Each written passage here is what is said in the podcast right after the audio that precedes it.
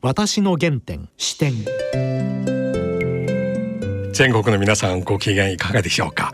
陽千恵です。梅原由香です。今回のゲストは衆議院議員の山尾志織さんです。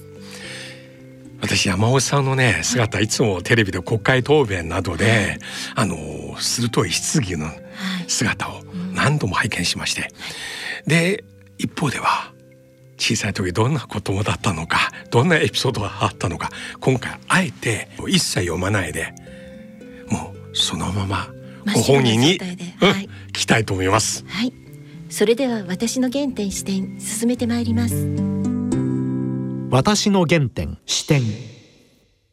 よろしくお願いします。よろしくお願いします。この番組は私の原点と題して皆さんにふるさとや青少年時代のエピソードからいろいろ聞きます、うん。はい、山さん生まれはどちらですか？私宮城県の仙台市の生まれなんですね。森の都です。森の都、はい、私中国にいた頃一番最初聞いた日本の歌は仙台のあの、はい、青葉町恋。歌。歌。はい。当時80年代私たち大学生の間にすっごい流行ってた、えーそうですか。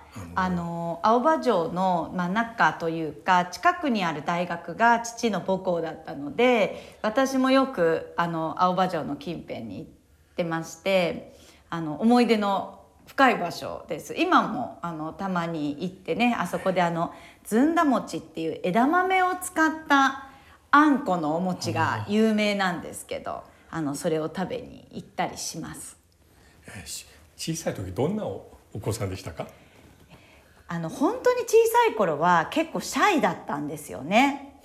はい、今の私を知ってる人からは「うっそ!」みたいな感じで言われるんですけれども割と物静かであの長いあの髪長くて、うん、でそのもなんか長い髪をこう顔の前に垂らしながら本読んでるみたいな感じ顔少しでした。はい。どんな本が好きでしたか？あの割と、うんおませさんだったのであのお医者さんが書いた小説とかはい読んでましたね。やっぱ人の命を扱うような本あとはまあ死刑についての本とかあの割と最初の子供の頃の方が大人見てたような気がします。小学校の時から。そうなんです。だから小学校の時の方が結構大人っぽくて今どんどんどんどんね子供帰りして わがままになってますけれども。はい。サークル活動とかクラブ活動とかは？私はねあの、まあ、小学校上がる前にあの宮城県からも東京に移ってきて、うん、小中高大と、基本的にはあの東京のあの武蔵野市吉祥寺近辺で育っているんですけれども、どっちかっていうと部活よりもバイトが好きでウェイトレスを随分あ。のハマって長いことやってました。えどうしてウェイトレスが好きですか？やっぱり人に接してサービスする職業っていうのは結構好きであの、まあ、もちろんあの家庭教師をやってみるとか、うん、そういう学会のなんかお手伝いをやってみるとかいうことも機会はあのあったんですけどいやなんかウェイトレスやってる方が楽しいなみたいな感じで。雰囲気。そうですね。その切り替え、はい、日常ではない自分。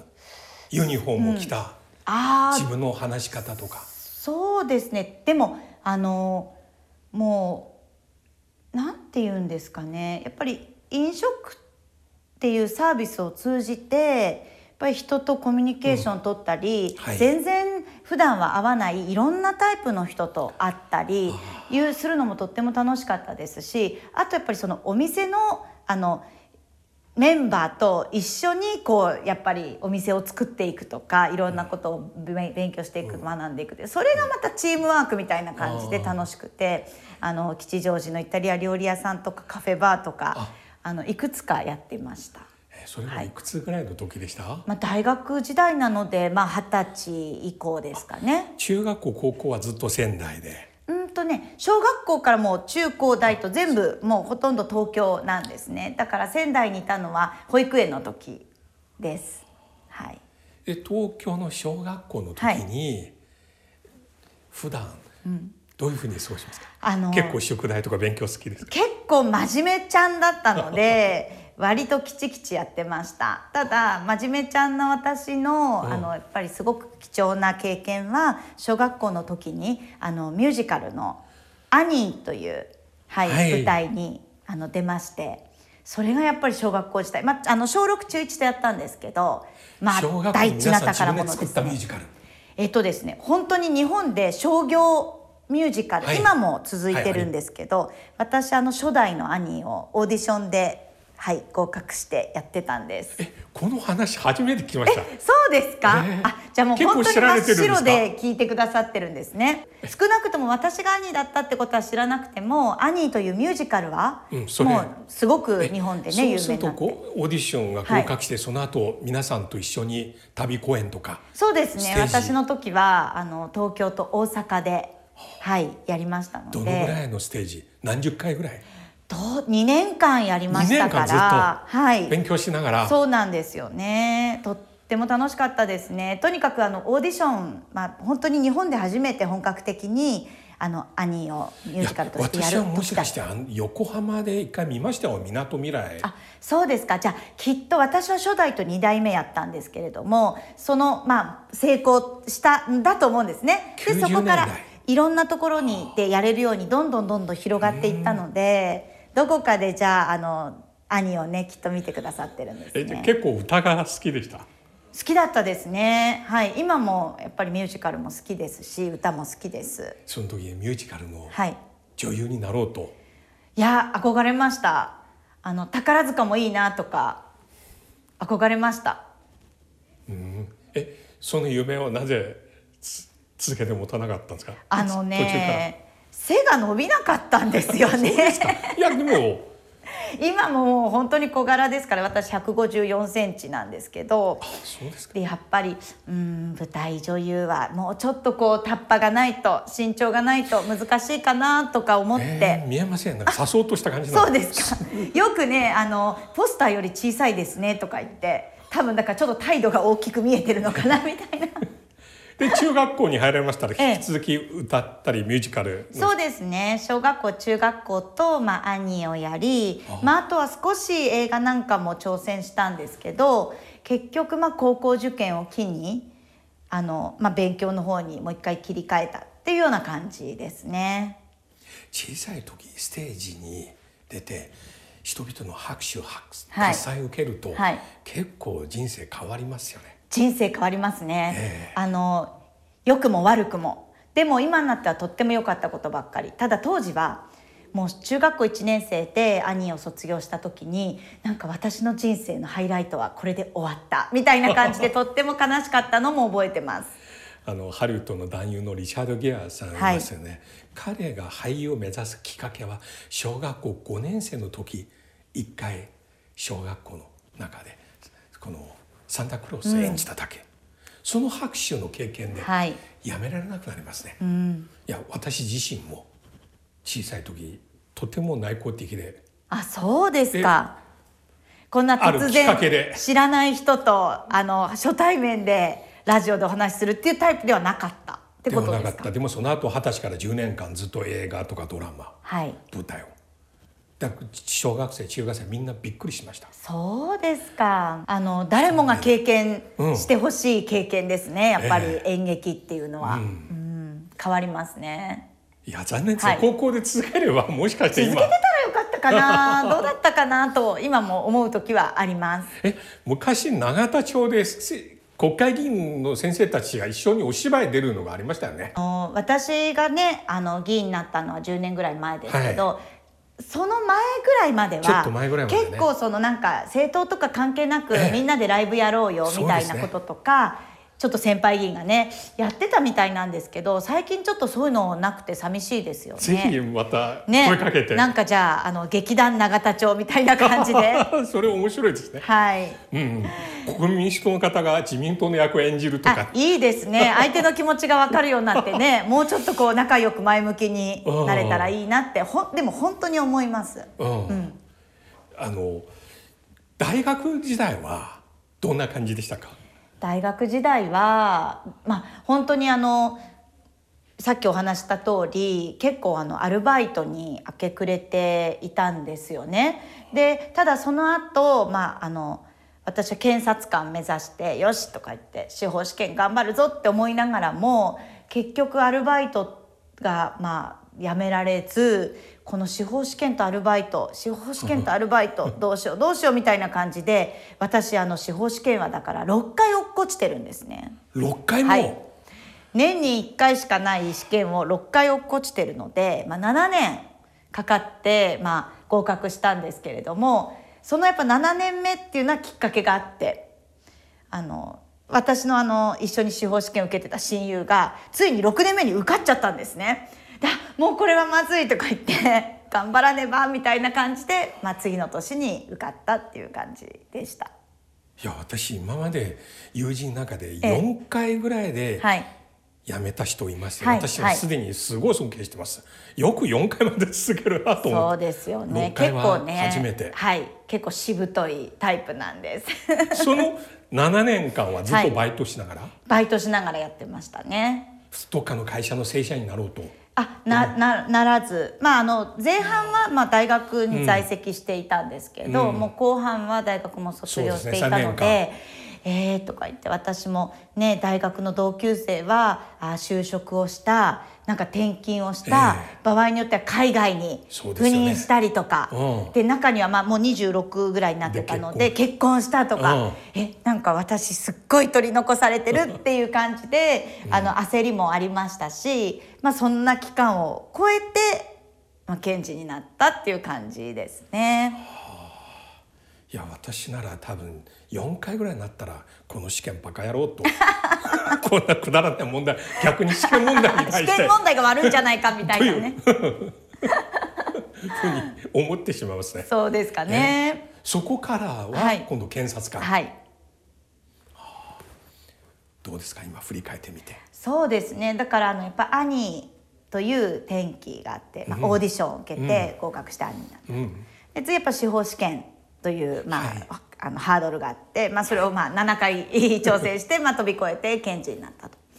でまあそこから今度はあの選挙という、まあ、オーディションのような、そうですね。ね司法試験のようなね。またこう3つ目のハードルがやっぱりこの政治家選挙っていうハードルで。でもねだんだんこう倍率はねあの下がってきてるっていうかね。兄のオーディションの方が一番1万人に2人とかだったので 大変。まあ司法試験もまあ結構それなりに、まああのなかなか1割受かる試験ではないので。でまあ選挙っていう時はあでもね1対1で勝てるんだったらまあ2人に1人ですよねみたいな。なるほど。そう思いま そんなすね。感じであの受け止めてました。頑張ればいけるかなみたいな。はい。まあだから割とこういうそのチャレンジは好きなんでしょうね。先ほどお話もういきなり大学まで来てしまいましたが、お父様はどんな感じの方ですか？あの父はですねあの、まあ、本当に優しい人で、はい、あのお医者さんをやってますけど、まあ、あの勉強したり研究してる背中を見ていたので、まあ、やっぱり医者になるっていう夢もあの途中まではありましたね。今もねあの演劇も良かったよなとかお医者さん本当にいろんな人に感謝をされていい仕事だなとか政治家うん。まあ、感謝されるっていうよりほとんど批判されることの方が多いしなかなか辛い仕事だなと思いますけどでもやっぱりそこにはやりがいを感じてやってますし、今もまあ母も父もですねあの応援してくれてるので、まあね、たかが政治家ですけどされど政治家にしかできないこともいっぱいあるので、まあ頑張ろうかなと思ってます。今今日初めて聞きまして兄の話。あそうなんですね山尾さんもしかして俳優だけではなくいい演出家になれるあという気がします。そうですか大変素晴らしい演出家。ああの一度ですねあの寅さんってご存知ですか、はい、もうあの映画大好きです。大好きですか？今回コロナの半年間あれ全部もう一回見ました。そうですか私あの寅さんの「真田記念日」っていう回に本当にあの声ちょこっと出演してることがきっかけで何回目？「真田記念日」っていうの何回目だろう私今日帰ってからもう一回見ます。ネットフリックスで見ます。この話この間玉木さんとも話しました。あそうですか、えでそれがまあご縁でというかあの山田洋次監督はいと、まあ、ずっと、まあ、あの家族ぐるみでお付き合いをさせてもらっていて山田さんに「しおりちゃんはあの脚本家にはならないかい?」ってスカウトしてもらったことがあったのでそれも今はああそういう道もあったかなとかふと思う時があります。よ。まだありますかね。同時に。同時に。でも本当あのいろんな職業をいろいろ兼業していくことでなんかすっごく新しい取り組みができる時代だと思うのでいいかもしれないですね。もし小説書くならどんな感じのストーリー？恋愛小説？えー、何小説になるんでしょうね。推理小説推理小説。うんいいですね。なんかやっぱりそういうものを書くシナリオを書くっていうのは楽しいですよね。やってみたいなと思います。映画とか今ドラマとかはい。ご覧になりますか、あよく私は結構見ますね。やっぱりこのコロナで映画館も、あの不自由だったし、はい。でようやくこう一席ずつ開けて見れるようになった時に、最近はあのパバロッティっていうオペラ歌手、はい。テノールのパのバロッティのドキュメンタリー。を、はい。あの渋谷の文化村に見に行きまして久々の映画だったしとってもいいストーリーだったのでまあやっぱり映画館で映画を見るっていいなって。今まで一番好きな映画は？私やっぱねあのアニーに戻っちゃうかもわからないですね。あ。の最初にやっぱりアニーのオーディションを受けようと思ったきっかけは、あのハリウッド映画のアニーを見て、はい。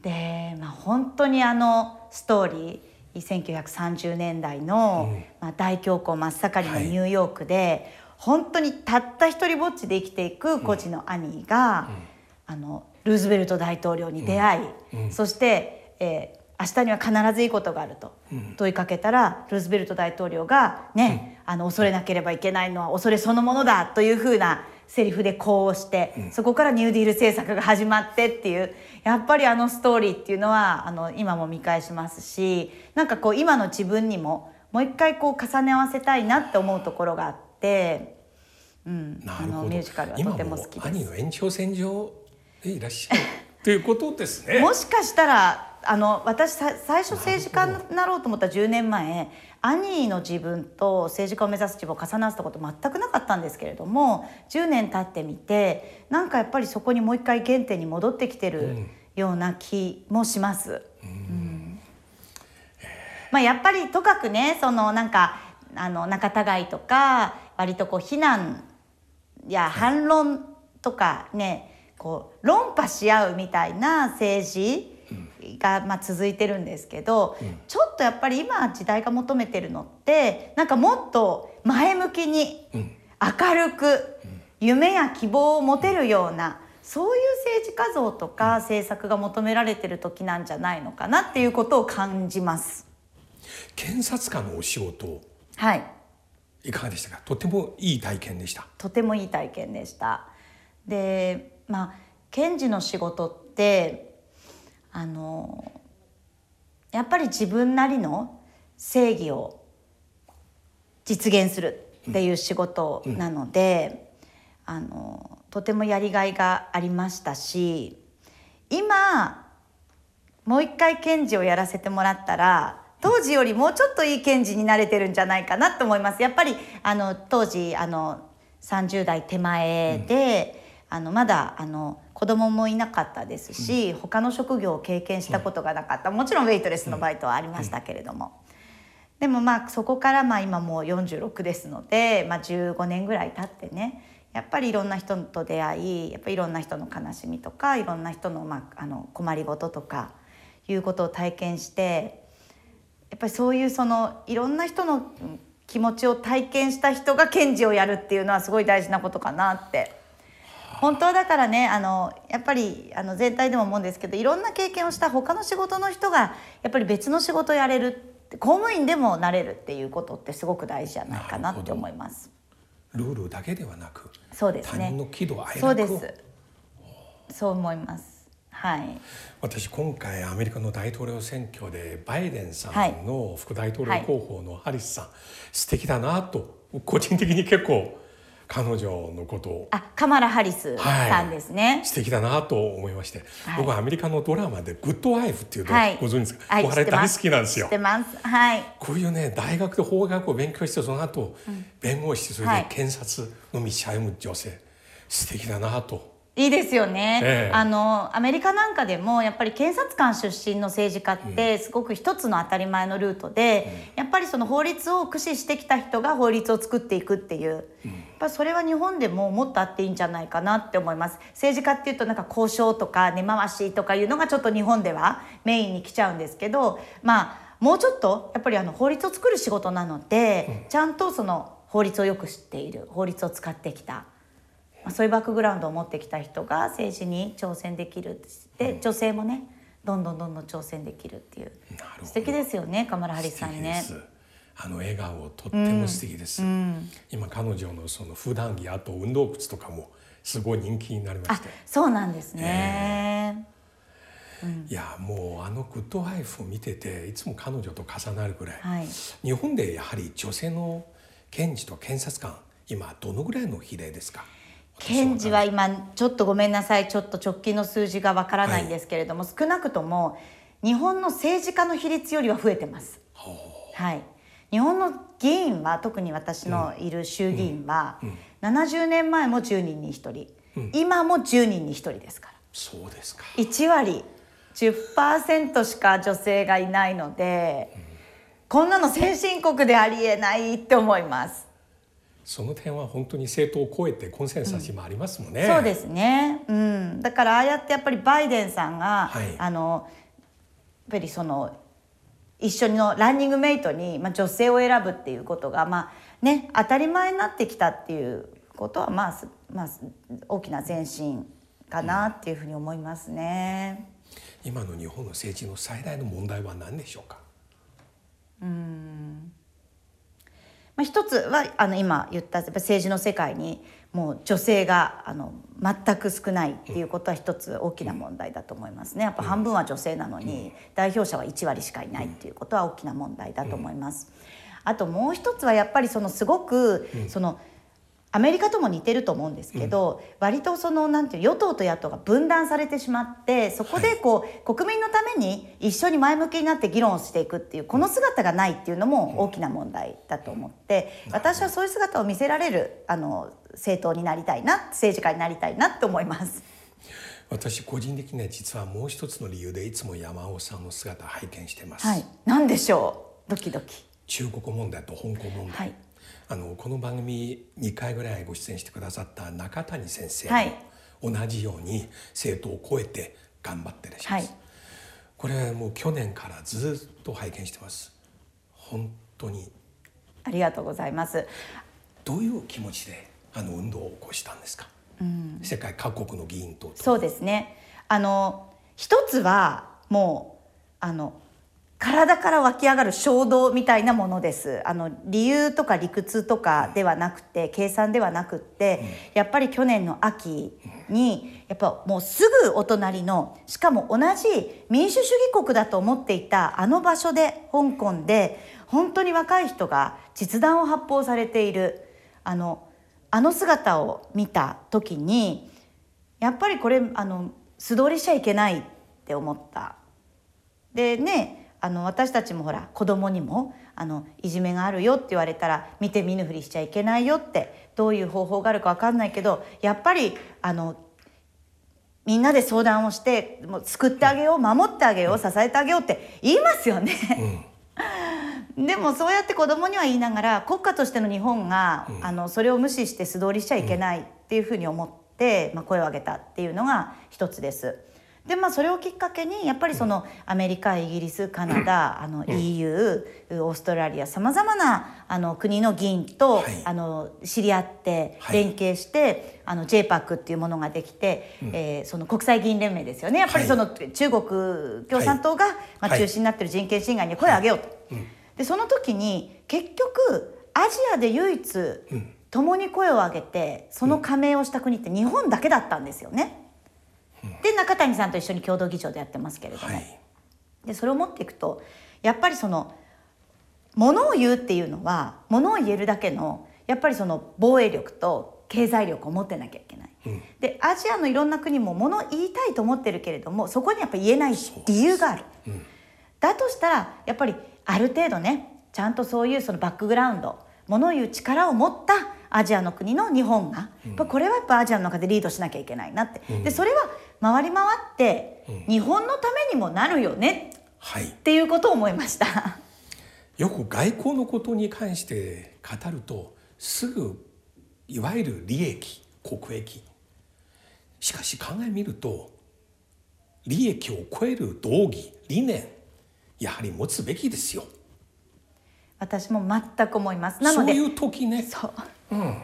で最初に申し上げたやっぱり衝動っていうのは、それはやっぱり正義の,、あの観念なんですよね。で正義の気持ちで動き出したことは、実際やってみると、少なくとも大きな利益にもなるっていうことにも私はあの今気づきました。うん。もちろん日本はアメリカもそうですが向こうでたくさん駐在事務所、はい。あるいは現地の支社、はい。あるいは貿易の業務とか、はい。たくさんあると思いますが、しかしそれとは別にやはり人類として人間としてそういうものをずっと持ってほしいんですよ。なので人権国家っていうからにはやっぱり人権のためにものを言わなきゃいけないと。ただやっぱりそのいろんなねそのまあえー、と関係している、まあ、企業もあるでしょう、ビジネスもあるでしょう。だそこのためにはやっぱり連帯をしなきゃいけないと。で連帯をしながら、やっぱりそのまあ中国であれどの国であれ、はい。あの深刻な人権侵害をするとね、はい。あの連携して経済制裁がかかりますよ、あの出入国管理がかかりますよと。いうようなツールをやっぱみんなでやっていくと。いうことが必要なので、今私はあの日本でねやっぱりその人権侵害を理由にした制裁が取れるっていう、まあ、日本版のマグニツキ法っていうのを通そうと思ってます。やっぱりそういうそのあのやれるということが今も民主主義国同じ価値を持つ国の標準装備になっているので、まあ、やっぱり日本もきちっと正義の国、人権の国っていうことをちゃんと発信していきたいと思ってます。今日どうもはいありがとうございました。ありがとうございましたまた機会ありましたら、はいこの続きを、はいぜひお願いします。こちらこそ喜んでありがとうございました。ありがとうございました。私の原点視点いやー山尾さんは兄を演じてた。それ私正直初耳。です。私実は知ってました。そうですか。はい。でもなんかね舞台に立つ姿が似合いそうな今でも似合いそうな。今もね宝塚のうん方の風貌持ってらっしゃいますね。姿勢がピッとしてね、うん。綺麗で。あと声。うん。うん。やはりいろいろ話聞きまして、はい。今も引き続き兄といううん役割を、うん。うん、自覚を持ってはい。頑張ってらっしゃる感じしますね。国会の中での兄として、ね。それより司法試験7回目ですか。これはすごすぎます。ちょっとい意外でしたね。なんかこう一、回で通りそうな雰囲気じゃないですか、うん。もう最初っていう感じで、うん。うん。また機会ありましたらはい、もう一度ね、さらに詳しくはい。聞きたいと思います。はいそれではそろそろお時間です。お相手はよう千円と。梅原由香でした